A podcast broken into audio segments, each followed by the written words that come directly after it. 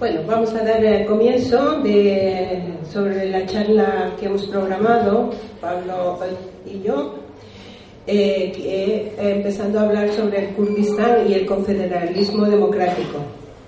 Yo voy a hacer una pequeña introducción a lo que significa el Kurdistán, una nación, una etnia, un pueblo, varios pueblos sin Estado. Vamos a preguntarnos quiénes son los kurdos o qué es el Kurdistán. Eh, sabemos que el Kurdistán no existe como tal, como territorio. Sin embargo, está reivindicado por los pueblos kurdos que habitan en toda esta zona geográfica.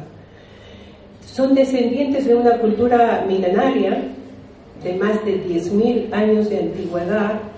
Otros atribuyen 6.000 antes de Cristo otros, como los turcos, no le atribuyen ninguna, ningún origen, pero sin embargo está demostrado que vienen de, eh, son originarios de la zona. Kurdistán significa la gente de la tierra, la gente que habita las montañas. Descienden de los medos.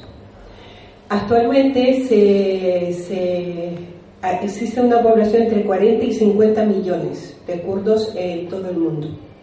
40% vive en Turquía, 25% en Irak, un 25% en, Irán, del 7 al 10% en Siria, un 5% en Armenia y en la diáspora, sobre todo en Alemania, viven más de 2 millones de turcos. Reino Unido también y Suecia tienen turcos, pero son más eh, son refugiados políticos. Dentro de los recursos naturales de esta región hablamos del petróleo, el gas y el agua. ¿Por qué decimos el agua? Por ahí pasan los ríos Éufrates y Tigris. Y estos ríos son los que van a desempeñar un papel importante en la vida diaria de los kurdos, en los campos, en la agricultura, en la ganadería y también en las eh, centrales eléctricas. De religión, la mayoría son sunitas, aunque hay judíos, cristianos, y la lengua es el antiguo persa. Dentro de toda la historia reciente del pueblo kurdo, después de la Primera Guerra Mundial, eh, se habló de una promesa al pueblo kurdo como un estado independiente en la Anatolia de la Turquía de entonces. Pero sin embargo, toda esta promesa pues no se cumplió y eh, se fueron siendo asimilados en los diferentes estados soberanos. Aquí vemos el Tigris y el Éufrates que pasan por toda la zona del Kurdistán. Eh, vamos a hablar qué, qué fue esta promesa después de la Primera Guerra Mundial. Tanto el pueblo kurdo como el pueblo palestino sufrieron casi el mismo destino en el, sentido de que fueron, eh, fue, hubo una promesa de crear un Estado independiente para los palestinos, para los kurdos, en el caso de los kurdos se habla del Tratado de Sèvres en Francia en 1918, en la cual en la parte sur de Turquía, Anatolia, se crea la autonomía kurda y quería que se reconociera como Estado kurdo independiente. Eh, esta, no fue ratificado este tratado y eh, en 1923 eh, hay un tratado de Lausana en la que participa las tropas rebeldes y el ganador contra el sultanato de, Turquía, que fue Atatürk, que ahora le llaman el padre de la patria turca. Ahí se marcan las nuevas fronteras de la nueva Turquía y los kurdos como pueblo fraccionado forman parte de, de los nuevos estados, de los nuevos estados formados y de los antiguos estados. O sea, hay una asimilación entre comillas. Eh, todos sabemos que ahí hubo tratados secretos de reparto de Medio Oriente. Está el tratado Sykes-Picot, que es un reparto antes de la Primera Guerra Mundial, incluso secreto, de eh, las potencias colonizadoras de, de, Gran Bretaña y Francia para el reparto de toda esta zona. Ahora pasamos a hablar de cada zona específica que en el, ellos le llaman, los kurdos le llaman el Kurdistán Sur, el Kurdistán Norte, Este, Oeste. En el caso de Irak, le llaman el Kurdistán Sur, está al norte de Irak, es una entidad federal autónoma desde 1991. Eh, tiene un presidente que se llama Masud Barzani, lo habrán oído porque pidió un, un referéndum hace dos años de independencia, eh, pero no progresó, aunque el referéndum dijo que sí, pero no progresó precisamente porque sus propios amigos les desaconsejaron de que no lo hicieran, porque sabemos que Masud Barzani es un multimillonario, es un clan que está de presidente en Irak, en el Kurdistán iraquí. El único que lo reconoció fue Israel, pero por sus, precisamente por su interés en el petróleo. De hecho, Barzani es amigo de Israel, de los sionistas, es amigo de Estados Unidos y es un tipo pues que, está ahí. Em, desde Bagdad hay una represión fuerte al pueblo, al pueblo iraquí y actualmente ha perdido todo el control de los recursos. Hay un, hay una, hay un antecedente importante la, en la historia con Saddam Hussein del pueblo kurdo. Es el genocidio que le llaman la Operación Anfal la operación ANFAL es de 1986 a 1989 de limpieza étnica que hace Saddam Hussein en el norte de Irak. Precisamente porque los kurdos siempre se han rebelado, tanto en los diferentes eh, partes que forman parte, en este caso eran los kurdos de Irak, y también la rebeldía salta a Irak. Y, y por esa insurgencia kurda, Saddam Hussein pues los machaca inclusive con fósforo. Em, bueno, toda esta situación de, Estado, de, entidad federal autónoma tras la invasión de Estados Unidos a Irak en 2003, eh, los kurdos se alían con los norteamericanos, precisamente a, raíz de todo este genocidio de Saddam Hussein eh, y esa limpieza étnica. Ellos uh, pactan con Estados Unidos en la defensa de su propio pueblo y luchan contra el Estado Islámico. Esto les da una consolidación uh, de autonomía en esta región y una consolidación en el control de sus recursos. Ellos controlan los recursos de petróleo hasta que viene el referendo. En cuanto al Kurdistán de Irán, eh, si se fijaron al principio del mapa, está justo conectando con Irak, Irán. aquí existen movimientos emancipatorios y de liberación kurda. En 1945 se proclama la República de Mahabad, de inspiración comunista, precisamente liderado por el padre de este Masud Barzani, actual presidente del Kurdistán iraquí, que se llama Mustafa Barzani y es fundador del Partido Demócrata del Kurdistán. Posteriormente, claro, eh, eh, después de un año es barrido y reprimido por el Shah de Irán. Eh, el Partido de los Trabajadores del Kurdistán y las guerrillas, porque siempre tiene actualmente también un brazo armado, también operaban en Irán.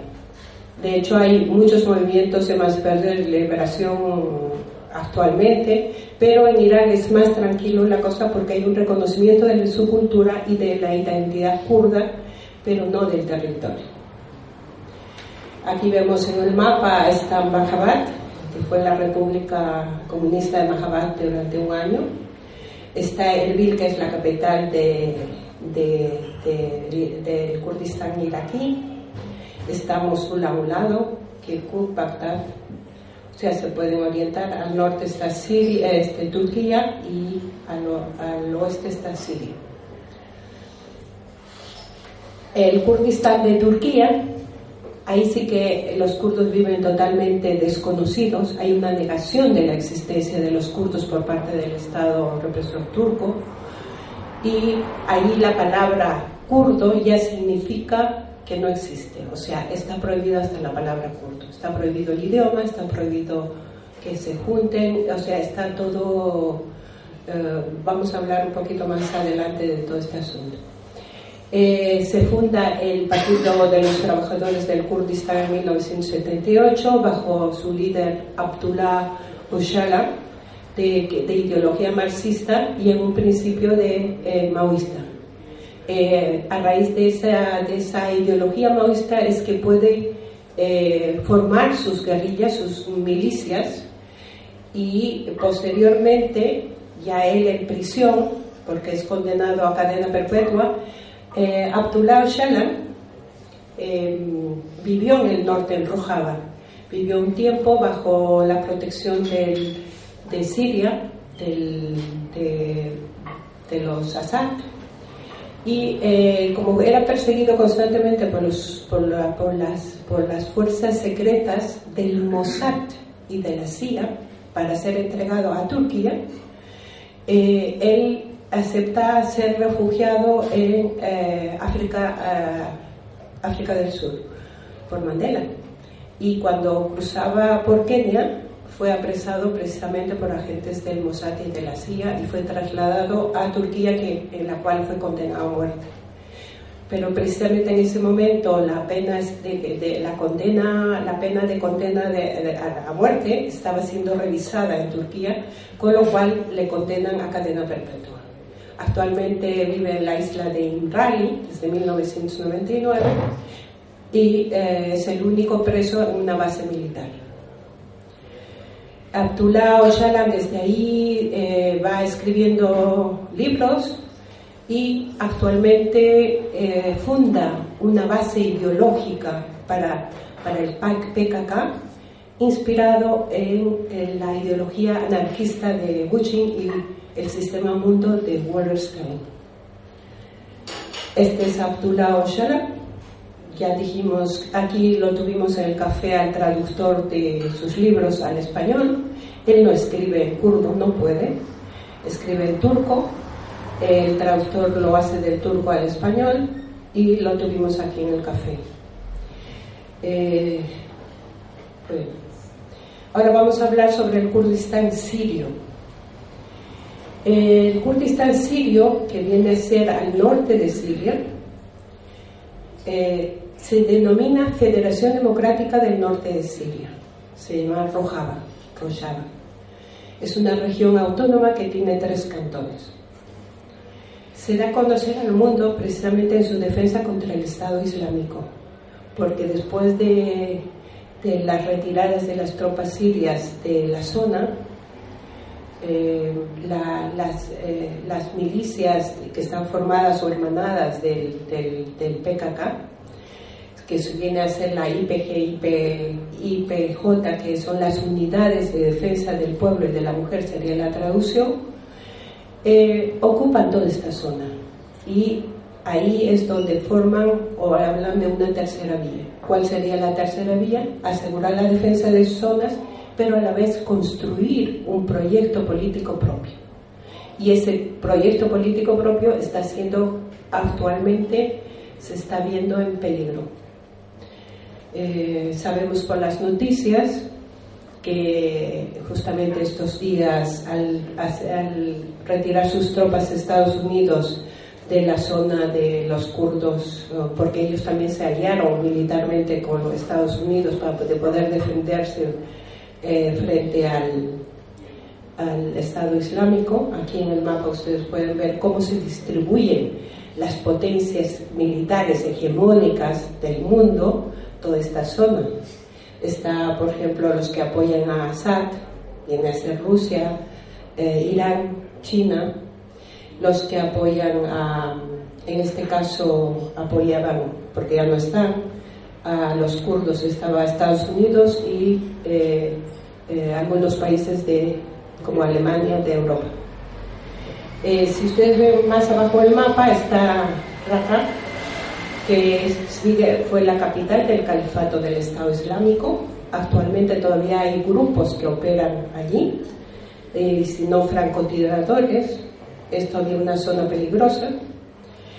Eh, del norte, Turquía ataca a los kurdos. ¿Por qué? ¿Por qué ataca a Turquía? Porque Turquía quiere en primer lugar, desarrollar un papel de actor protagonista y principal en el reparto hegemónico de la zona. Y Turquía, no nos olvidemos, que tiene el segundo ejército más potente o más poderoso de la OTAN. Eh, Turquía eh, también quiere controlar esta zona porque es rica en petróleo. Sobre pretexto de que la zona tiene que ser, servir como una, frontera, una zona de seguridad, quieren invadir el norte de Siria donde están luchando los kurdos, donde han construido en pocos años su proyecto político de feminismo, ecologismo, de democracia directa. Eh, para Turquía eso significa un riesgo, porque hemos visto que un 40% de la población kurda vive en Turquía, con lo cual el proyecto político sería trasladado a Turquía o contagiado y eso significaría un enemigo mayor para Erdogan, para las fuerzas conservadoras de Turquía. Eh, por, otra razón que tiene Turquía, al ocupar la parte norte de los kurdos, estaría eh, él, él, bajo, él tiene refugiados, o sea, Turquía tiene refugiados sirios en toda esta zona esos refugiados están, él amenaza siempre con estos refugiados, trasladarlos, soltarlos para Europa, esa es su amenaza. Pero él también recibe grandes sumas de dinero por tener a los, a los, a los refugiados eh, sirios en, su, en su zona. Eh, la propuesta de Turquía sería de que trasladaría a todos los refugiados a la zona norte y de allí eh, intentar aniquilar o anular el proyecto de, de los kurdos. Todo esto lo podemos ir aclarando más en el debate. Eh, yo quise hacer una introducción bastante rápida y corta porque va, va a tocar Pablo el tema de qué significa el confederalismo democrático el proyecto que se está llevando a cabo en Rojava que corre el peligro o está en la cuerda floja porque por, por, esta invasión, por, esta, por este ataque de Turquía.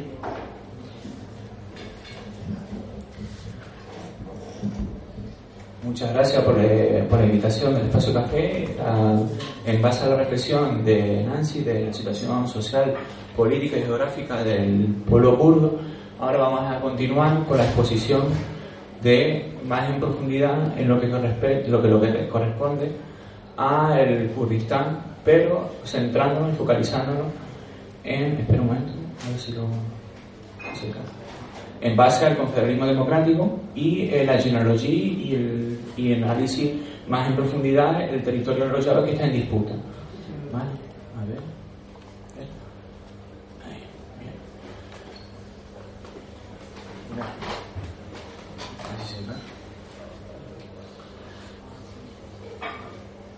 Bueno, lo que vamos a exponer en esta breve exposición eh, lo voy a estructurar de la siguiente forma. ¿Qué concebimos como confederalismo democrático? El concepto del confederalismo democrático lo voy a introducir brevemente.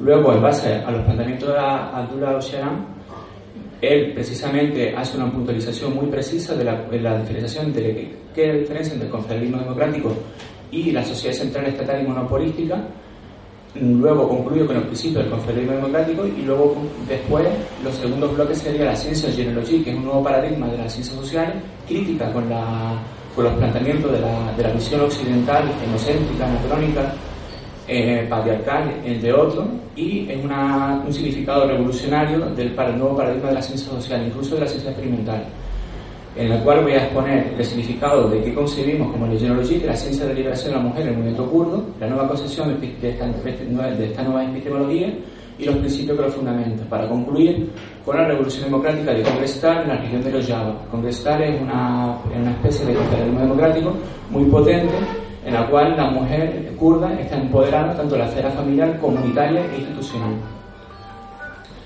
En este sentido, voy a introducir ahora lo que concebimos como confederalismo democrático.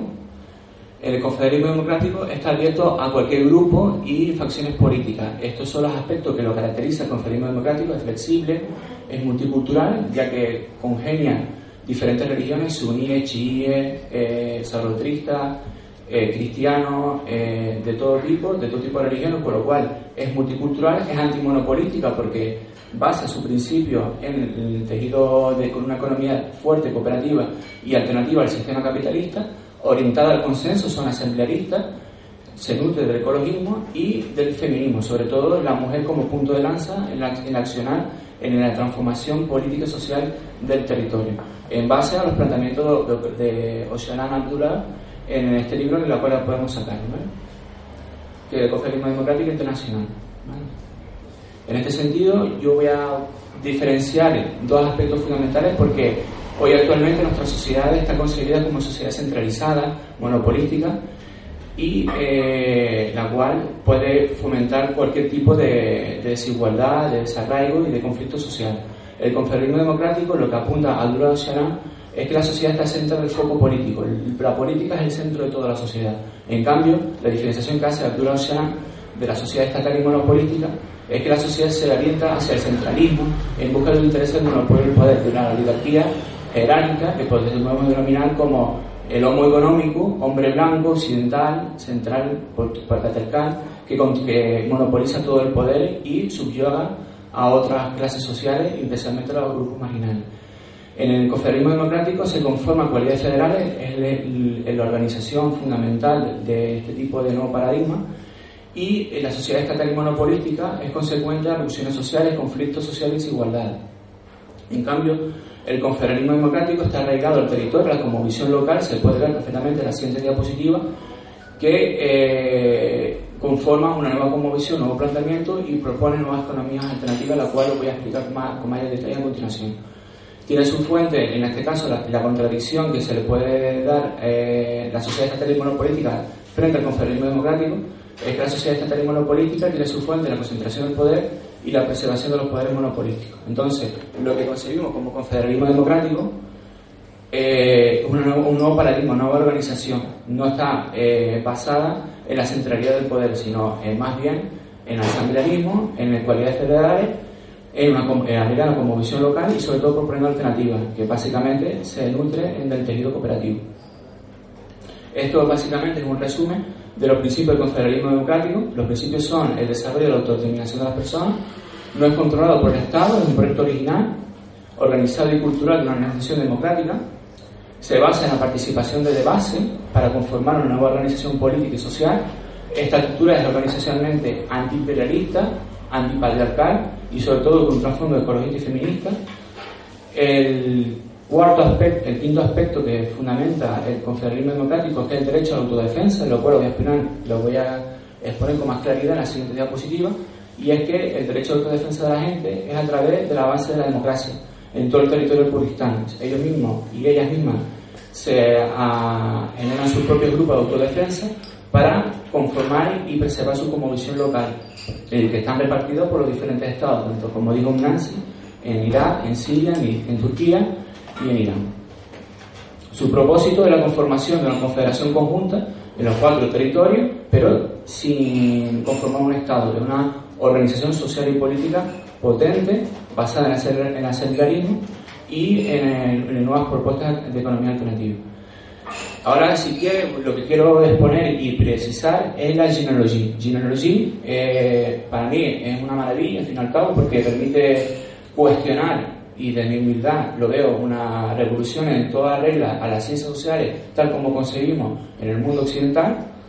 ¿Por qué? Porque la genealogía significa jin kurdo, significa mujer. Logi se deriva del término logo, refiriéndose al conocimiento, y jin, jina, vida, significa ciencia de la liberación de la mujer en el movimiento kurdo. Significa que se centra en la, la visión que tiene la propia mujer en el movimiento kurdo de construyendo el planteamiento epistémico occidental basado en el enocentrismo, en el anacronismo, el patriarcalismo y en el economicismo.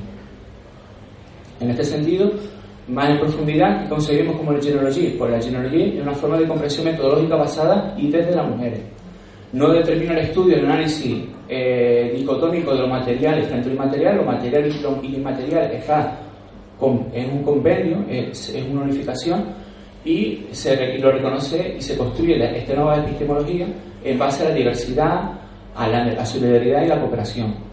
critica básicamente al racionalismo, al positivismo lógico y sobre todo una de las frases que, que deconstruye y que es crítica contra el empirismo filosófico y científico de Francis Bacon. Por ejemplo, el responsable de la frase, Francis Bacon, decía que el conocimiento es poder. Pues en la genealogía lo deconstruye y el conocimiento es compartir, es deconstruir y romper la dicotomía entre lo que acaba definiendo lo, el empirismo filosófico y científico de Francis Bacon, es que la razón es masculina y la emotividad es femenina. Pues esa dicotomía la deconstruye y crítica con, contra esa visión. El estudio de la genealogía focaliza su análisis en las condiciones de vida de la mujer y otros grupos denominados marginales. Es como una forma crítica de visualizar la realidad para empoderar y visualizar el análisis de las condiciones de vida de la mujer y los grupos marginales en una sociedad heteropatriarcal y capitalista y de construir el enfoque tradicional positivista cegado por la visión antropocéntrica en la cual el hombre es el ser humano concibe como el, foco y, el, lo superior de la sociedad, eh, la visión enocéntrica. El enocentrismo significa que una sociedad lo concibe mejor que otros tipos de comunidades o, grupos sociales, pues crítica contra esa visión, crítica con la visión patriarcal y anacrónica de las academias occidentales. En los principios de la genealogía eh, está basado en estos aspectos, ¿vale? Es el rechazo al colonialismo, a la simulación impuesta hacia la mujer, sobre todo a la mujer kurda, en base a ese contexto, ¿vale? El pensamiento libre, la mujer debe tomar su propia decisión y realizar la propia ruptura mental de la estructura dominante. La tercer aspecto fundamental es la organización autónoma de la mujer. Solo si la mujer tiene la oportunidad de organizarse por sí misma, será, será posible superar el patriarcado. En este sentido, cuando el, movimiento kurdo fue potente y sigue siendo potente para mi entender en, la zona de Rojava, lo voy a exponer a la siguiente diapositiva, ellas se organizan en asamblea de construir el conocimiento y construyen a la vez nuevas versiones de la epistemología en base a estos principios. Lucha por el cambio, no solo plantear demandas al opresor, sino alcanzar derechos por medio de la lucha y creación de alternativas, y sobre todo es crítica con el prototipo de estética y belleza impuesta por el sistema heteropatriarcal y economicista. En este sentido, eh, voy a introducir ahora en el tercer bloque, que es lo Java, que es el territorio de disputa, más en profundidad. No No, tranquilo. Bueno, Rojava, el territorio de disputa, eh, la situación actual del conflicto aquí se puede ver perfectamente en, la, en esta siguiente diapositiva. Aquí se ve la zona verde, es el territorio que está controlado por los kurdos. El territorio que está eh, en disputa con Siria es la, zona verde clara y el territorio que conforma el gobierno de Siria es el amarillo. ¿no? Aquí podemos decir que en grandes rasgos la situación del, del conflicto y actualmente eh, ahí lo que quiero focalizar es la experiencia a nivel local, o sea, la experiencia potente a nivel de con la conmovisión local de los kurdos, como puede ser la, la estructura de conferencia democrático del Congrestal. Congrestal surgió el 19 de julio de 2012 que dio comienzo a la revolución democrática de los Java, una revolución potente en la cual el movimiento de las mujeres jugó un, rol activo y aseguró que la liberación de la mujer era el foco de este tipo de revolución y durante los siguientes años la organización ha crecido para incluir progresivamente tanto hombres como mujeres como diferentes grupos étnicos, eh, incluyendo diferentes posturas religiosas. ¿vale? por eso lo que dije al principio, el conflicto democrático es multicultural, es asamblearista, feminista y ecologista. Dicho comité deriva de la convicción de la mujer necesita organizarse para ella de manera autónoma para construir un nuevo tipo de estructura, un nuevo tipo de organización, perdón, y, y base a sus necesidades y sus propios deseos. Y en los Java, aquí en grandes rasgos, conviven dos tipos de organizaciones, la sociedad democrática y las redes de comunes de mujeres, que es la base del Congrestal.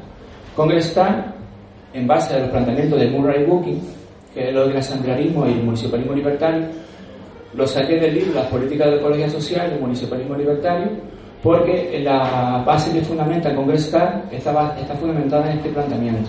Es decir, nuestras sociedades basadas en la división de la esfera privada con la esfera pública, la esfera privada en las tres tipos de sociedades no existe. La casa, como el trabajo, está fuertemente unida. ¿Para qué? Para conformar iniciativas políticas basadas en el secularismo con los propósitos de fundamentar dobles proyectos que conlleve al Consejo. En este Consejo es lo que se materializa el Congresal. El Congresal, Congresal perdón, eh, se especifica estos tipos de comités. Y en la Comité de Educación El Congrestar está encargado de proporcionar preparación práctica, ideológica y educación para todas las personas de la comuna. En ese sentido, la educación está basada en, estos, en estos principios, lo que acabo de denominar, y el Comité de Salud tiene como objetivo la coordinación de los servicios de salud con la comuna y la formación en primeros auxilios, medicina natural, cuidados prenatales, como resultado del trabajo en la comuna. Como resultado de la comuna se han establecido varios centros especializados en la salud de la mujer, ¿sabes? La salud de la mujer es, fundamental en este tipo de comités, ¿vale? El comité de economía, en base al tejido cooperativo, se divide en tres tipos de comités, en tres tipos de cooperativas, perdón. El ganadero, el, en base a, a la agricultura y el comercio y venta. Se han conformado múltiples cooperativas, una de quesería, otra restaurante, de otro tipo, pero es fundamental y potente porque da trabajo, da empoderamiento y sobre todo decisión en la, ante las mujeres, sobre todo de las mujeres kurdas, en la esfera pública. En este sentido, el Comité para la Resolución de Conflictos, de la cual voy a explicar más en, más en detalle, está especializado en la resolución de conflictos tanto vecinales como familiares, funciona en base a los principios de reconciliación, compensación y mutuo acuerdo, en base a, los, principios que fundamentan la epistemología del cuerpo del conocimiento como es el, feminismo. El Comité de Autodefensa está organizado a través de la Unidad de Protección de las Personas y forman sus propios grupos autónomos. Tiene como objetivo resolver los conflictos a través del diálogo y la no violencia. Interviene en casos de maltrato contra las mujeres, muy importante en este tipo de organización, eh, interviene en casos de maltrato contra mujeres y crea mecanismos para la prevención de dicha violencia, sobre todo tipo, de violencia tal como lo conocemos. Asimismo, trabajan de cerca con la Casa de las Mujeres, una institución presente en todas las grandes ciudades. En este sentido, el Comité de Autodefensa es fundamental para la prevención de la violencia de género, el empoderamiento de la mujer kurda en este tipo de organización y eh, para que conforme una organización social y política potente y asamblearista. En grandes rasgos, lo que voy a, lo voy a exponer a continuación es un breve vídeo de 10 minutos que resume toda nuestra exposición. Y luego a continuación el compañero Miguel, que viene de Tenerife y la verdad que ha sido un placer que, esté aquí, va, va, a exponer la situación actual del pueblo kurdo. En este vídeo lo vamos a ver a continuación. Sería la Rojava, la primera revolución del siglo XXI.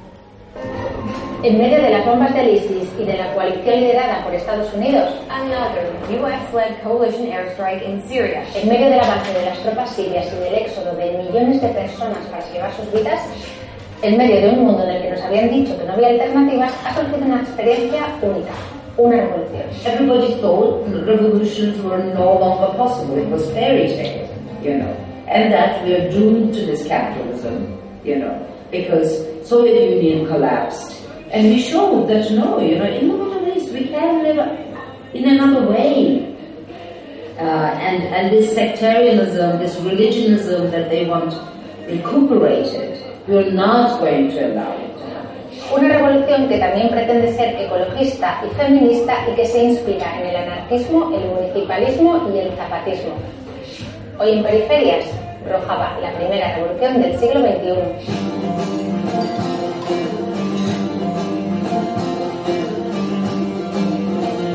Rojava es una región situada en el norte de Siria, del tamaño de Suiza y con una población de casi 5 millones de habitantes, en su mayoría kurdos. La Primera Guerra Mundial trazó las fronteras que separaron el Kurdistán en cuatro países, Turquía, Irak, Irán y Siria. El Kurdistán, transformado en el pueblo sin Estado más grande del mundo, ha sufrido desde entonces la negación de su cultura y la persecución política sistemática. En los años 70, al igual que ocurrió en Palestina o en el Sáhara Occidental, se consolidó un movimiento de liberación nacional. El Partido de los Trabajadores del Kurdistán, el PKK, se convirtió en la mayor fuerza política de los kurdos en todos los territorios. Tras la declaración de guerra a Turquía en 1984, llegaron los años de plomo y en 1999 Abdullah Öcalan, líder del movimiento, fue detenido y encarcelado.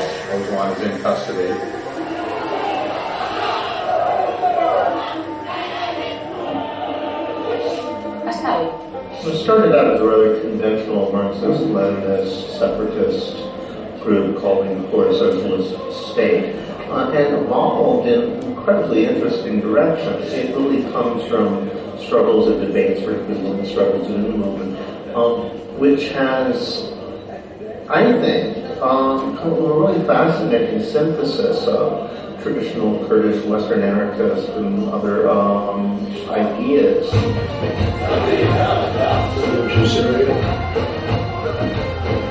La historia de Rojava dio un vuelco en 2011. Si en la España de 1936 la guerra civil aceleró la colectivización de tierras y fábricas, en este rincón del Kurdistán pasó algo parecido. Tras el inicio de la guerra, el gobierno de Bashar al-Assad se retiró de la zona norte del país para proteger sus bastiones de Alepo y Damasco. Este vacío de poder fue aprovechado por las fuerzas kurdas que tomaron el control de la región y empezaron a ejercer un poder autónomo. Casualidades de la historia. Fue un 19 de julio el día en que Rojava declaró su autonomía, el mismo del inicio de la llamada Revolución Española. Pero una nueva amenaza no tardó en llamar a las puertas de Rojava.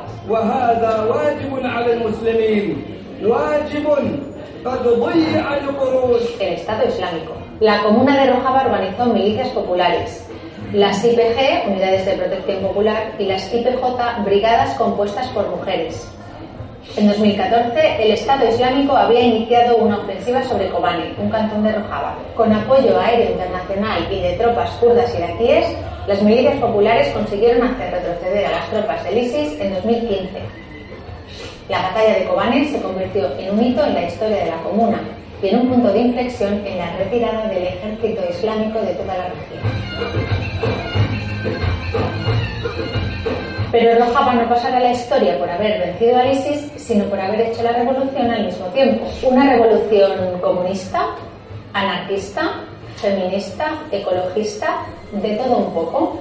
La forma de gobierno de Rojava se llama confederalismo democrático.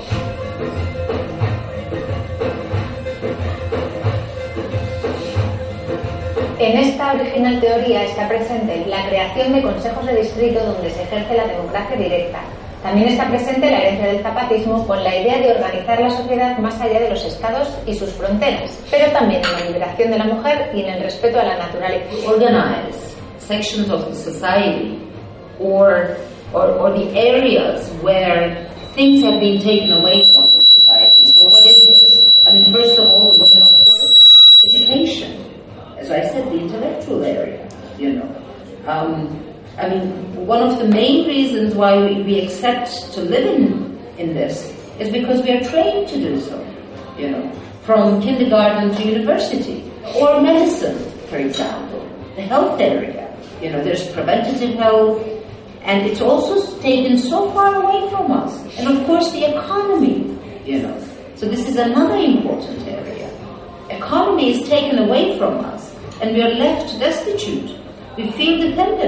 Las comunas pueden ser de un pueblo o de una calle o de un barrio y ellos eligen sus representantes que al mismo tiempo mm, forman parte de la comuna mm, siguiente eh, superior.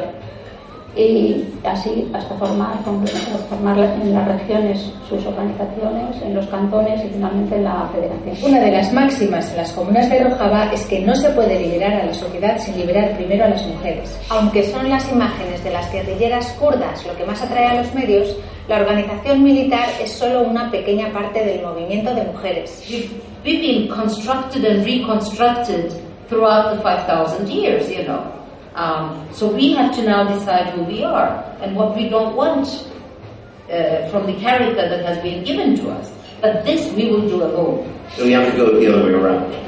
Um, you can't get rid of capitalism without getting rid of the state. You can't get rid of the state without getting rid of patriarchy. So let's start with patriarchy. Um, how do you get rid of patriarchy? Well, it's going to be complicated, but you know, women access to automatic weapons is something that's really going to be a start. Todas las organizaciones son bicéfalas. Estas mm, dos cabezas de presidencia siempre son un hombre y una mujer.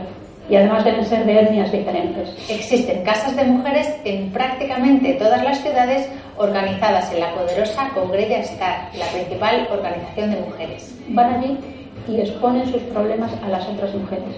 Entonces se convoca a las dos partes en conflicto y se eh, les ayuda a que entablen un diálogo. Congrella Star además realiza una labor de formación tanto con hombres como con mujeres que se basa en la llamada ciencia de la mujer.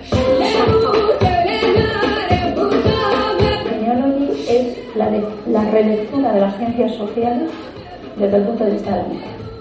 Porque ellos tienen muy claro que las ciencias sociales tienen piel blanca y son masculinas. Ellos están rehaciendo lo que es la sociología, la psicología, eh, la antropología, todo desde el punto de vista. Como el propio movimiento kurdo remarca, los principios del confederalismo son de carácter universal.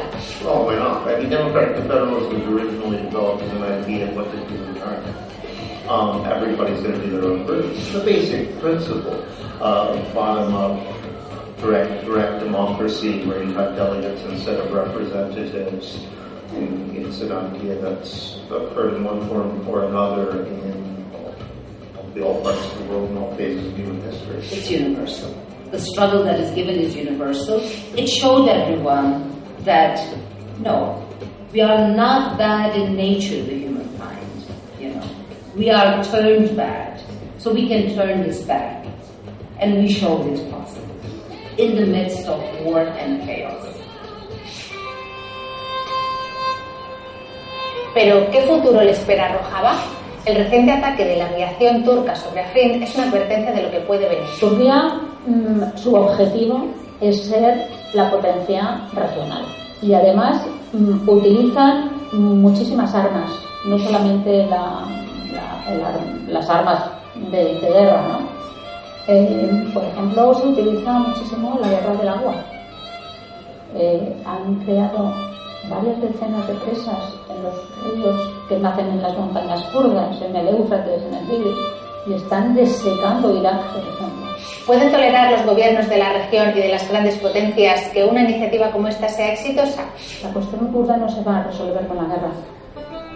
La cuestión kurda solamente se puede eh, resolver en una mesa de negociaciones. Porque los kurdos no están pidiendo un Estado. Los kurdos lo único que piden es una autonomía y poder seguir viviendo su cultura. We need a really more broad, broader coalition, but on very important fundamentals. Of course, sexism has to be a part of it. You know, of course, um, non-nationalism has to be a part of it, and religion uh, has to be at a cultural level, not at a political power level. And ecology, of course, has to be part of it. You know, so we have to have these fundamentals uh, in place, bringing us together under this no war, perhaps, coalition. Más allá de los siguientes movimientos, alianzas y de los últimos estertores de la guerra en Siria, la comuna de Rojava ya se ha convertido en referente de una nueva forma de organización social. Una demostración viva de que en este mundo globalizado y cruel, las alternativas siguen existiendo.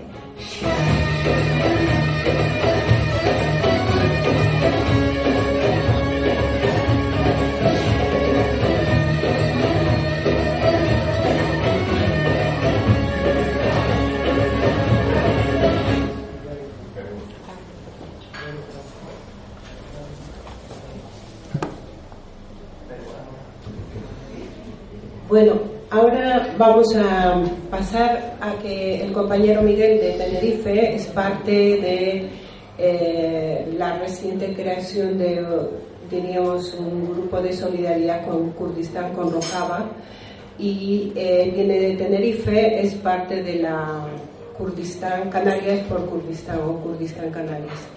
Eh, a ver, vamos a ver qué nos cuenta Miguel. Gracias. Nada. En primer lugar, pues nada, agradecerle a los compañeros porque, perdón, agradecerle a las compañeras, a los compañeros porque la verdad que uno viene aquí y, y aprende muchísimo. Eh, Pablo ya señalaba que yo iba a comentar un poco el tema de actualidad.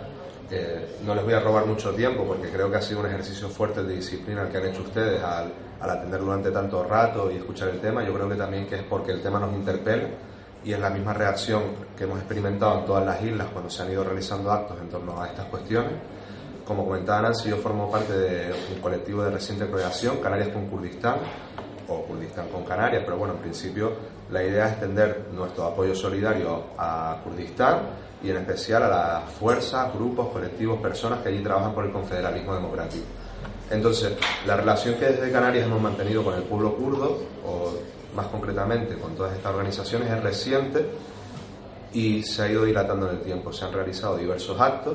El primero de ellos, la presentación de diversos libros de Abdullah Chalam, a, a través de Shivan, que es el compañero que, uno de los compañeros encargado de la traducción de estos libros, por el cual un grupo de, de compañeras, en primer lugar de Tenerife, nos interesamos por el tema y acudimos a una marcha internacionalista. La foto que están viendo pues forma parte de esa marcha. ¿no? Eh, más allá de, de, este apoyo solidario que tratamos de dar a un grupo de personas desde Tenerife, también se han realizado diversas charlas sobre el tema de Ginology, eh, realizadas por el Comité Europeo de Ginology, por, por diversas compañeras que, que, vinieron aquí a Canarias y, y, nos brindaron su tiempo para explicarnos estas cuestiones que son complejas y que dan para muchísimo, para muchísimo debate y para hablar muchísimo. Y ha sorprendido siempre la recepción, es decir, de un grupo muy pequeño de personas que en las distintas islas estamos interesados por el tema, lo habitual es que siempre estas charlas, estos entornos se llenen de gente. Eh, entonces, mi idea al acudir hoy aquí, en primer lugar, no conocía a Nancy, acabo de tener el placer de conocerla, a Pablo sí, era escuchar lo que se está haciendo aquí en Gran Canaria y sobre todo transmitir la idea de que hay mucha capacidad política en nuestro país, aquí en las islas, de generar redes de apoyo, de resistencia y de solidaridad. Eh, hace escasamente una semana, el viernes pasado, realizamos una concentración de apoyo Kurdistán en Santa Cruz de Tenerife con 50 personas. ¿Qué quiero decir con esto? Que aunque no lo creamos, desde un pequeño grupo de personas podemos empezar a trabajar y podemos empezar a inguirnos por estas cuestiones. El PQQ, del que se ha hablado en varias ocasiones en esta charla, fue un grupo reducido de 40 personas y no somos pocas las personas en Tenerife que vemos Kurdistán no solamente como un, como un lugar al que tender nuestra mano, sino también como un referente político, ideológico y organizativo. Entonces, sobre la situación actual, bueno, Afrin fue atacada por Turquía, hubo una resistencia heroica con muchísimos compañeros, compañeras, también internacionalistas, martirizados, muertos y también civiles, y esto es una nueva fase de esa agresión.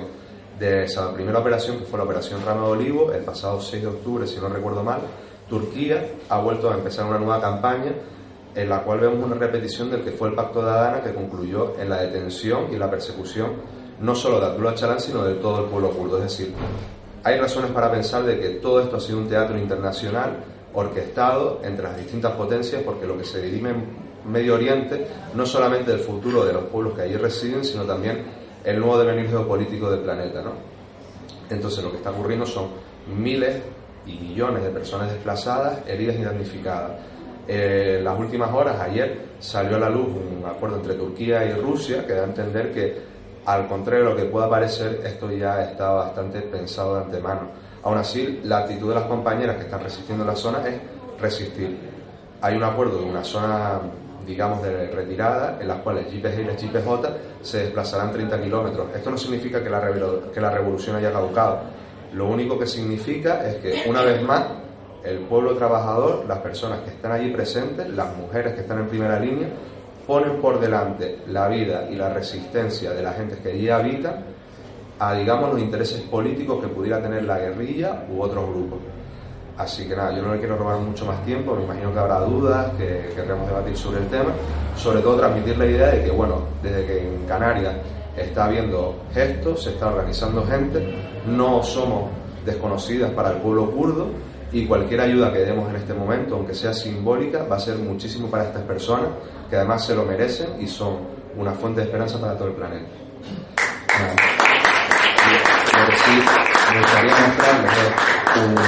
este es el manifiesto que lo ha abierto Pablo, pero sí un vídeo de apoyo. Se han realizado varios, incluso si hoy sacásemos algún vídeo de apoyo, aunque parezca poco, ese gesto es mucho, eh, del campamento feminista de Colonial de Canarias.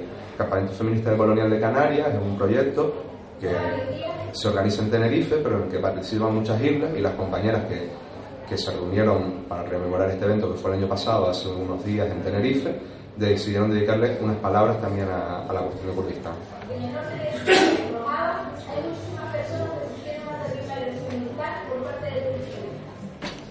Son varias las personas desplazadas que tienen muertos hasta el momento.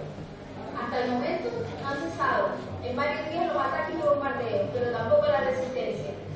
El pueblo kurdo y también árabes, sirios y otras muchas gentes con independencia de su religión o etnia están enfrentando esta invasión.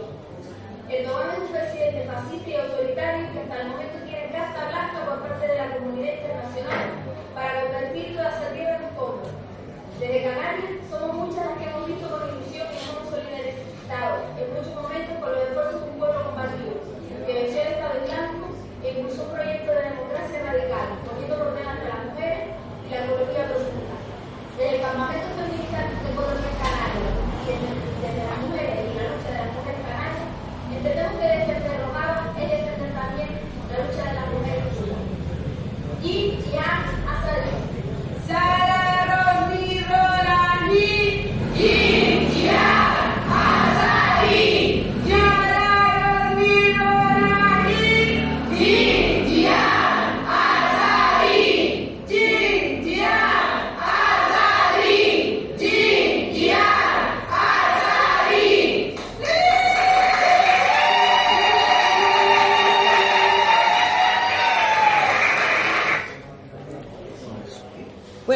Pasar a debate que vamos a ver. Vamos a pasar a debate. Me imagino que hay muchas preguntas. Me gustaría que, que se manifiesten.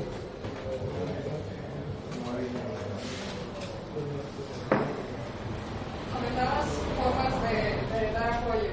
Eh, ¿Alguna en concreto?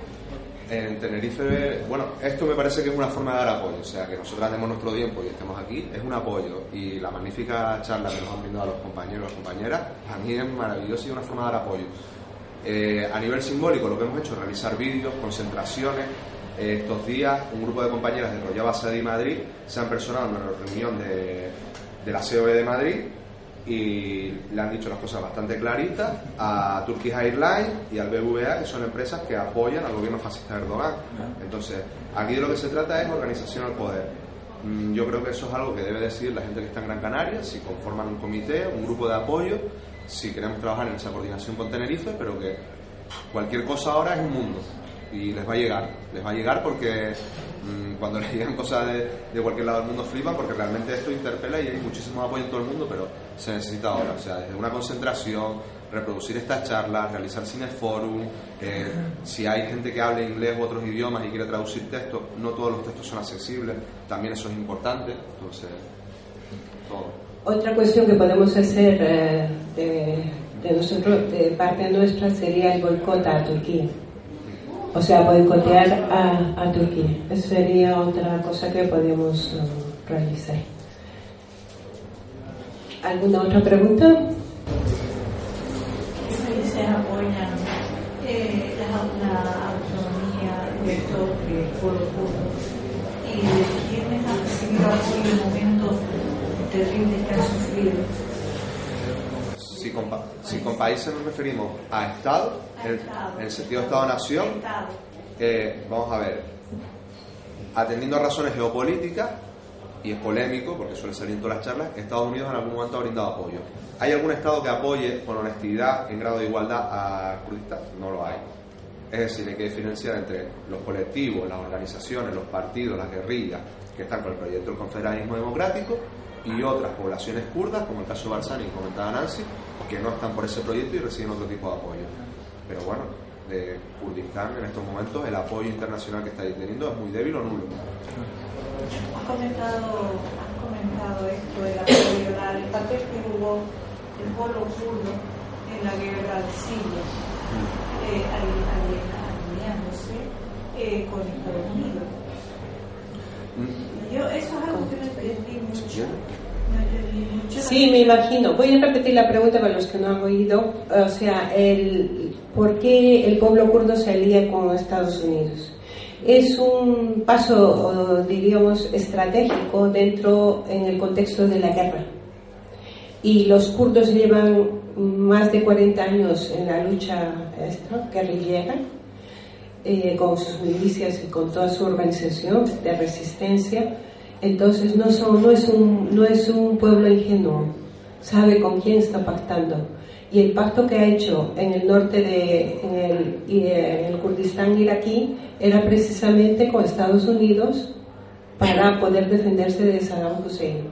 Son pactos estratégicos que ellos, que ellos lo utilizan a nivel militar precisamente para defenderse.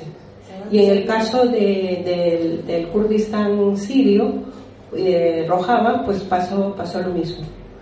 Porque sabemos que el pueblo kurdo en Siria también es un pueblo marginado, marginado y reprimido por el gobierno de Assad. Lo que pasa es que los vientos cambian y ahora Assad es probable que también se preste su apoyo, y de hecho lo está prestando, a Rojava. Simplemente a la intervención de la compañera matiz. Eh, la pregunta era en la guerra con Siria o contra Siria. la alianza, entre comillas, que se ha dado no ha sido de cara a una beligerancia con respecto a Assad. La beligerancia se ha dado con respecto al Daesh. Entonces, en una región que queda huérfana, como ha demostrado también en otras ocasiones el gobierno de Assad, huérfana de, de capacidad de respuesta militar, en este caso al fascismo del Daesh, pues las IPG y las IPJ emprenden esa lucha y es en ese contexto en el que se brinda apoyo. No es una lucha contra el gobierno sirio, al que además se le han brindado muchas veces los cauces y los caminos para esa comunicación. Y, entonces, ¿por qué se va a Estados Unidos deja, los deja ahí montados? Yo no me escuché en la mitad de la ronda esto, yo veo otra cosa. Entonces, si Estados Unidos le da cobertura para, para el ISIS, me supongo que era por ese objetivo, entonces ahora, ¿cómo se van de ahí y dejan a esta gente eh, a, a, los- a- a manos de, de, de, de Erdogan? Esto ya estaba planeado y planificado eh, en conversaciones que sostuvo Estados Unidos con eh, Turquía. Eh, estaba planificado que en un momento dado se iba a retirar las tropas, iba a ingresar las tropas de, de- de Erdogan. De hecho, Turquía juega a dos bandos. Tanto hace sus tratos y manejes con Estados Unidos como con Rusia. En este caso, en este último contexto que hemos vivido, que estamos viviendo los ataques de Turquía al norte de Rojava, se está, hay una, ah, diríamos, negociación entre Rusia y Turquía, precisamente para controlar toda la zona de seguridad, entre comillas, para Turquía, que sería la frontera, y ellos quieren controlar más de 30 kilómetros para el territorio sirio. Y eso, en conversaciones con Assad, pues parece que se está dando. Eh, lo que pasa que en este caso los kurdos querían que se implicaran también fuerzas europeas, un poco para amortiguar toda esta, esta, esta hegemonía de Turquía. ¿Y cuáles son las expectativas inmediatas? En eso estamos. Estamos eh, eh, expectativas para el pueblo kurdo. Pues eh, está en la cuerda floja, toda una revolución, toda una resistencia, pero sabemos que ellos están, en, en el caso de las milicias, están, están dispuestas a, a resistir. El problema sería con el pueblo de la sociedad, o sea, el pueblo de la sociedad civil, que no están en las milicias. Ahora, en su mayoría hay un servicio militar obligatorio en Rojava que deben, deben, deben ir al servicio militar, tanto mujeres como hombres. Está la compañera y luego Este, por ahí. No si lo pronuncio correcto, pero ah, con Greya está el- eh, esta organización como la, es como una, una organización como una comuna.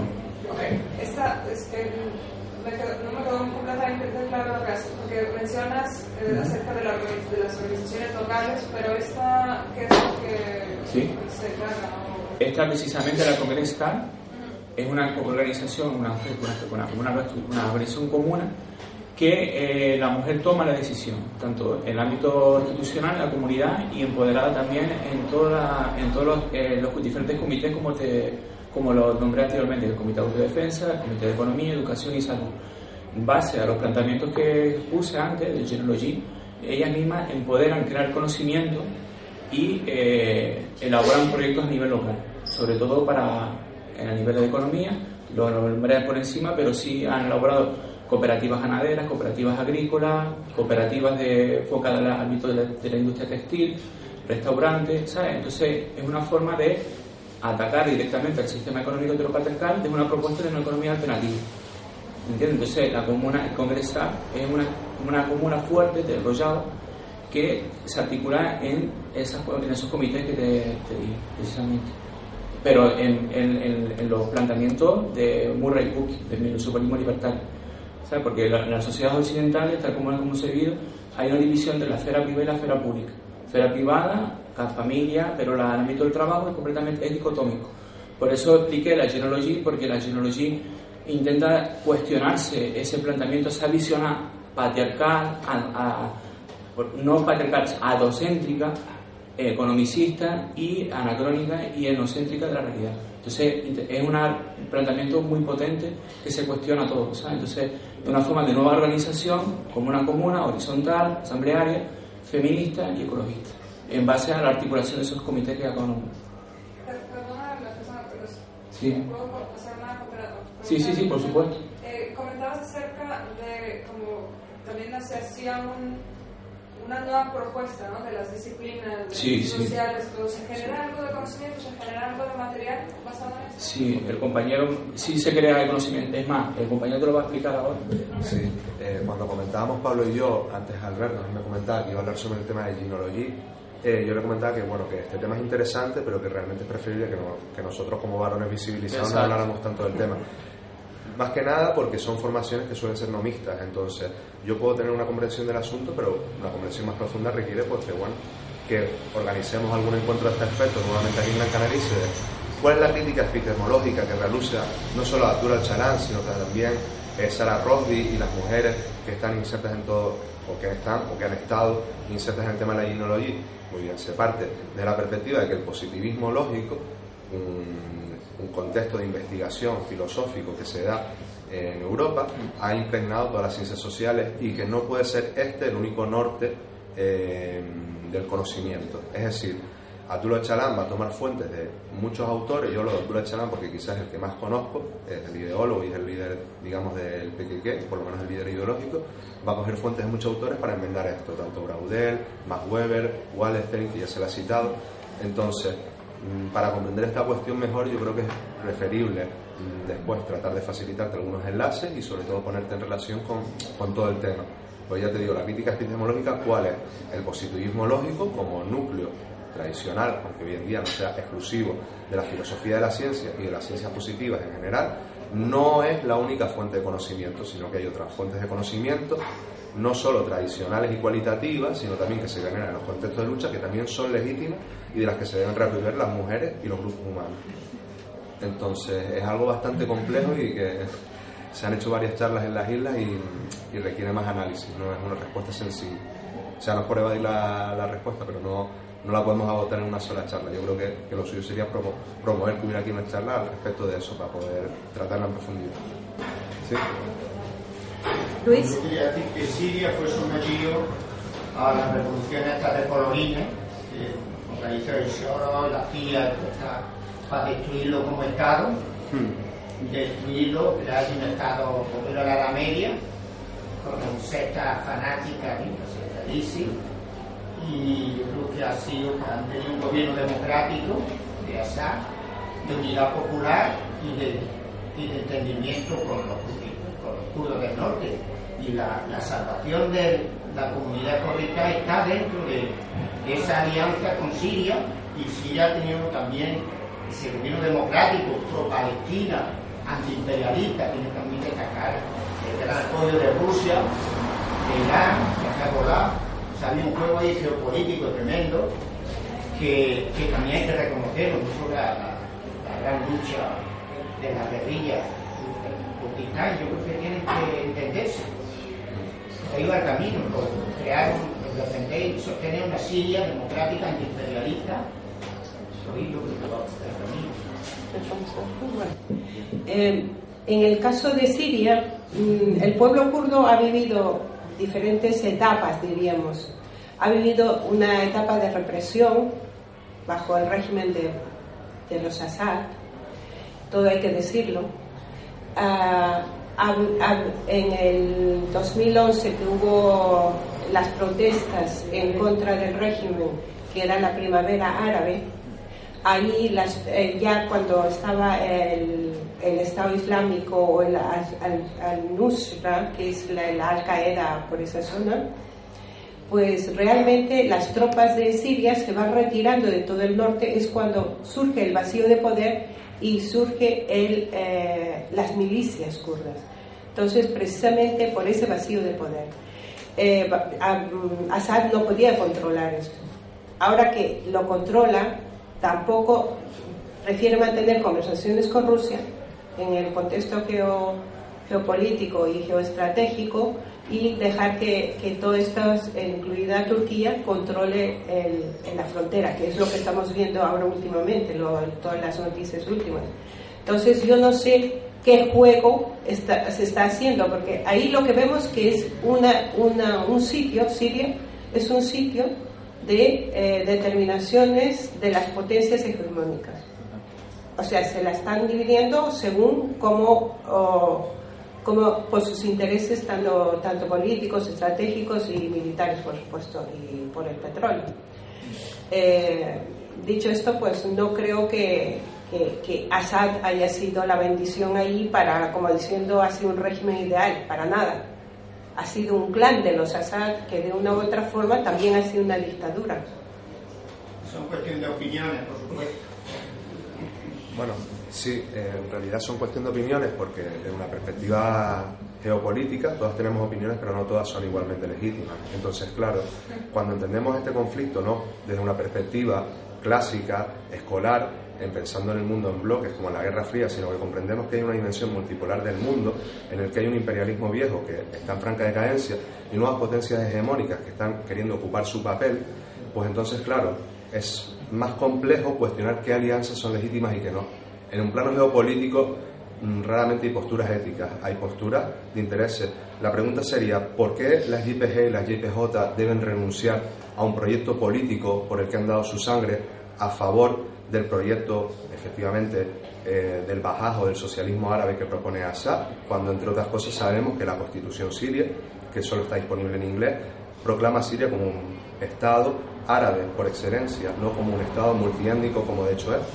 Entonces, claro, yo respeto que haya posiciones de apoyo hacia Assad, hacia el gobierno sirio. De hecho, mi opinión personal es que lo deseable es que Assad haga valer la soberanía territorial de Siria y de hecho Salim Muslim, eh, líder militar de las SDF, ya lo dijo hace una semana, estarían dispuestos a retroceder a favor de la entrada del gobierno sirio y eso es lo que ha ocurrido, que el gobierno sirio ha avanzado. ¿Qué es lo que estamos viendo? Que el reciente pacto entre Turquía y Siria, entre, Turquía y Siria, entre Turquía y, y Rusia, lo que se está hablando y que ya es público, es muy similar, no demasiado diferente a lo que ya hubo con el pacto de Adana. Entonces hay cosas que entre el telón ya se han gestado y una vez más vemos como los proyectos revolucionarios y emancipatorios con una democracia real no interesan a ninguna potencia geopolítica, a ninguna potencia planetaria en la zona. Las JPG y JPJ fueron apoyadas mientras combatieron al Estado Islámico. Hoy ese Estado Islámico ha vuelto de la mano de Turquía mediante la liberación, patrocinio y financiación de grupos yihadistas. Y Siria mm, tiene muy complicado hacer, su propia, hacer valer su soberanía también en la zona. Entonces, no es un problema exclusivamente ideológico, atendamos a eso, no es una cuestión de yo apoyo al socialismo árabe, yo apoyo al confederalismo democrático, es un problema también humanitario entonces, yo por lo menos soy modesto a la hora de valorar las decisiones de personas que están y de organizaciones que están sobre el terreno poniendo mártires y poniendo la vida en estas cuestiones. ¿vale? ¿Por qué motivo eh, los movimientos de solidaridad ¿por qué motivo los movimientos de solidaridad hacia Kurdistán surgen más ahora cuando es una lucha de hace muchos años? Antes había un movimiento de solidaridad palestina, al Sahara, pero el movimiento de solidaridad kurdistán era minoritario. Ahora eh, surge más. Eh, ¿Conocemos algún despliegue que capacite el apoyo a la solidaridad hacia Canarias a nivel internacional? No. Surgen ahora porque posiblemente ese despliegue se ha dado y ese internacionalismo se ha dado. O sea, los apoyos internacionales se dan en la medida que hay un contacto y de que empiece a haber un apoyo y trasvase de militantes a la zona, nada más. Y sobre todo, pues, ¿cuál será posiblemente el foco mediático? La lucha contra el DAE, en la que muchos internacionalistas y además también gente local, por supuesto, se martirizó en esa lucha. Entonces, la explicación más lógica y plausible yo creo que es esa, a no ser que pueda prestarme otra. Yo creo que lo que está sobre la mesa es el proyecto político que ha desarrollado esta gente en Rojava.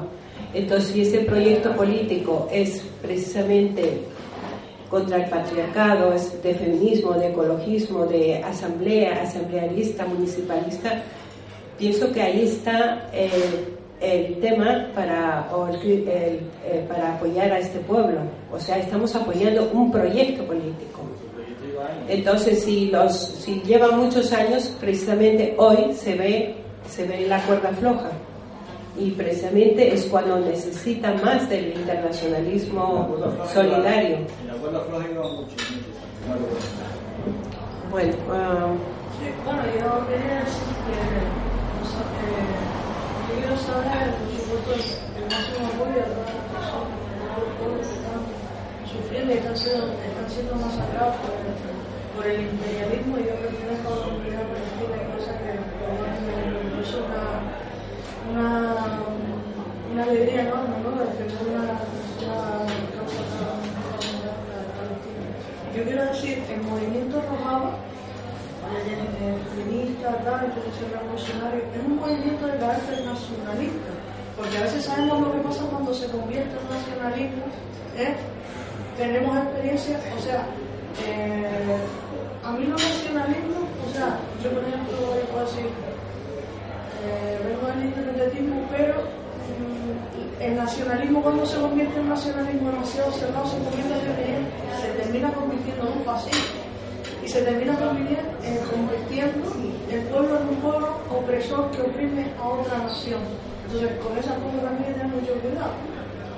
Mira, te voy a aclarar, eh, Amelia en un principio el PKK, en su ideología eh, de base, el marxista y leninista, incluso stalinista en su formación de, de, sus milicias y guerrillas, tenía un pensamiento, un ideal, un imaginario del gran Kurdistán, el pan Kurdistán, incluso territorialmente hablando. Ese pensamiento se ha transformado con los años y el nuevo proyecto político que se está dando en Rojava no es nacionalista. Ellos ya no reclaman el territorio. Lo que están construyendo desde abajo, desde abajo, una democracia directa. Y eso ya no viene a ser nacionalismo porque eh, Rojava incluso es multiétnico. Confederalista. Confederalista. Es. Eh, eh, a nivel de, no solamente están los kurdos, están los árabes, están turcomanos, están eh, yazidíes, hay diferentes, no, hay diferentes etnias. No, no, no, los kurdos no son árabes, son medos. Es una etnia aparte de los árabes. De hecho, su lengua kurda no tiene, o sea, no, no es el árabe no, no. No, tampoco. Bueno, si tiene mezcla no lo sé, pero en principio como nación no son árabes. Es una nación. Y precisamente por este proyecto político es que no se contempla el nacionalismo. ¿Tú crees? Una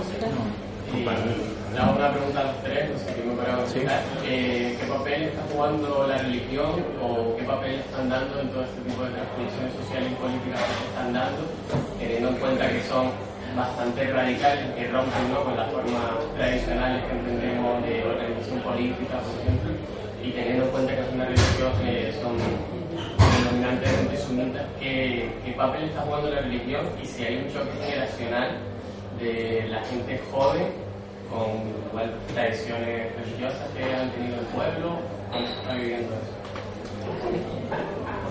Eh, yo personalmente he conocido a, kurdos musulmanes, a kurdos laicos, entonces, ¿cuál es la postura? La postura es, aquí viví, perdón, aquí, Kurdistán es una sociedad multiétnica, como ya se señaló la compañera, multireligiosa, entonces, Abdullah Chalán, por ejemplo, señala la importancia, a pesar de no ser religioso en, ese sentido, no ser musulmán, señala la importancia incluso de la posibilidad de una reforma dentro del propio mundo islámico, aunque no sea propiciada por el federalismo democrático, sino que debe surgir precisamente de las comunidades creyentes. Entonces, la postura siempre es de integración para prevenir la radicalización.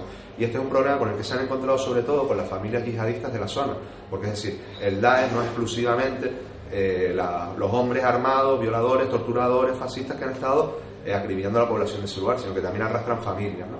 Entonces se ha intentado eh, iniciar y a veces con éxito, proyectos de reeducación y reintegración de esas familias dentro de la comunidad, es decir, dentro de la zona de Rojava y dentro de la Administración Autónoma del Norte de Siria. Eso es lo que, y en base a lo que está explicando Miguel, es lo que yo expliqué en ese sentido de la Comité de, Educación. En ese sentido, el Comité de Educación basa en la reconciliación, en el apoyo mutuo y en la resolución de conflictos de lo que está hablando el compañero, precisamente desde la postura de, la, de la episteme, del feminismo y del ecologismo. Entonces, ese en ese sentido es como intentan resolver el conflicto de, de, raíz. ¿no? Entonces, como, le hemos, como recalcó el compañero, basa del multiculturalismo y la multireligión. No es que es multicultural, básicamente, porque conviven diferentes tipos de religiones. No es que hay no es que un territorio se determine una religión. Esa es la riqueza y la, y la grandeza del confederalismo democrático, que intenta convivir y potenciar la convivencia tanto de cristianos, de suní, de chiíes, como de zoroastristas y de otros grupos religiosos minoritarios corríjame si estoy equivocado, lo que creo que una de las cosas interesantes es que la cuestión de religión se pasa al, al área de cultura, no al lado político. Exacto. la genealogía, por ejemplo. Sí, un cambio muy importante en, la percepción de la, religión. ¿no? Exacto. Por eso la, la genealogía, lo, eh, entre, los entre las compañeras, lo atrevimos a exponerlo aquí en el espacio café, pero es una, para mí es una riqueza, es potente porque deconstruye completamente la ciencia social tal como nos, han educado desde bueno, cuando entramos en la universidad. Entonces yo lo veo como un, foco muy, muy importante de riqueza para destapar la visión inocente y patriarcal que tenemos de la ciencia. Eso es importante. Y una pregunta, eh, ¿por qué ha surgido tanto este empoderamiento femenino? Supongo que por los, libros, eh, no recuerdo el nombre, pero ¿cómo es posible que en un, en un pueblo como el culto el empoderamiento femenino haya tenido, haya sido tan predominante y tenga tanta fuerza? ¿Es porque hay algunas mujeres que hayan sido auténticas líderes, tanto supongo en la guerrilla como en la acción política? Es decir, ¿es porque hay una parte femenina del pueblo culto que realmente tiene un papel? ¿O es porque se eh, mira, está basado prácticamente en toda la ideología que trabaja Ocalan, que es el líder del PKK desde la cárcel, y que él sigue siendo líder del PKK, y las milicias kurdas están hermanadas con el PKK. El IPJ y el IPG son milicias kurdas de defensa que son, en su base, llevan la ideología. Uh, que O'Shalan lo da o lo interpretamos como confederalismo democrático. Y en ese confederalismo democrático una de las patas fuertes es precisamente el feminismo, la liberación de la mujer frente al patriarcado existente. Está también la ecología está, y de hecho se realiza desde abajo, la democracia directa. Hay comunas donde se practica todo eso, aparte de la organización que tienen ellos estupenda, que ya lo han dicho en la película, por ejemplo, todas son bicefálicas. Es un hombre y una mujer, un hombre y una mujer. Y las asambleas son directas. Entonces, claro, todo esto lleva a una construcción de, una, de un proyecto. Y ese proyecto se está dando y se da en Rojava. Entonces, claro, ahora mm, vamos a ver qué pasa con razón, con razones está fuertemente reprimido el, pueblo kurdo por esta sencilla razón de, nuevas experiencias que puede dar puede dar la brecha contra el neoliberalismo y el sistema capitalista. Con respecto a si hay mujeres que hayan ocupado papeles de liderazgo, en el vídeo de las compañeras de Tenerife veían que gritaban Jinjian Asadi, Mujer, Vida y Libertad, Sara Rosby Ronahi, son tres de esas compañeras que ocuparon un papel de liderazgo y que fueron asesinadas en Francia presumiblemente por el gobierno turco. Entonces, entre ellas Sara es una compañera que forma parte del núcleo fundacional del PKK y que es de las primeras en introducir este tema dentro de la guerrilla. ¿Por qué? Porque las mujeres kurdas, las mujeres cercanas o familiarizadas con la, con la guerrilla y con el partido, sufren también la guerra sucia de Turquía. Entonces, ellas van a tomar un protagonismo paulatino hasta que llegamos a esa estructura bicefálica que se han llamado las compañeras, de dualismo, en el que siempre tiene que ser un hombre y una mujer, y en el que además las mujeres gestionan las agresiones y gestionan una serie de cuestiones referidas a la justicia, tanto dentro de sus organizaciones, las no mixtas, como las populares, como también en aquellos pueblos donde se ha alcanzado esa concepción, es decir, donde se ha integrado la noción confederalista democrática. Entonces sí, como cualquier colectivo de, militantes, ha habido una pugna entre géneros, igual que la hubo en la CNT de la guerra civil, con la diferencia de que no fue hasta entrar en la guerra civil que Mujeres Libres ocupó un papel de protagonismo. Ellas han tenido un papel de protagonismo, mm, no desde el principio, pero sí relativamente pronto. Bueno, si no hay más preguntas, damos por terminada la charla. Muchas gracias.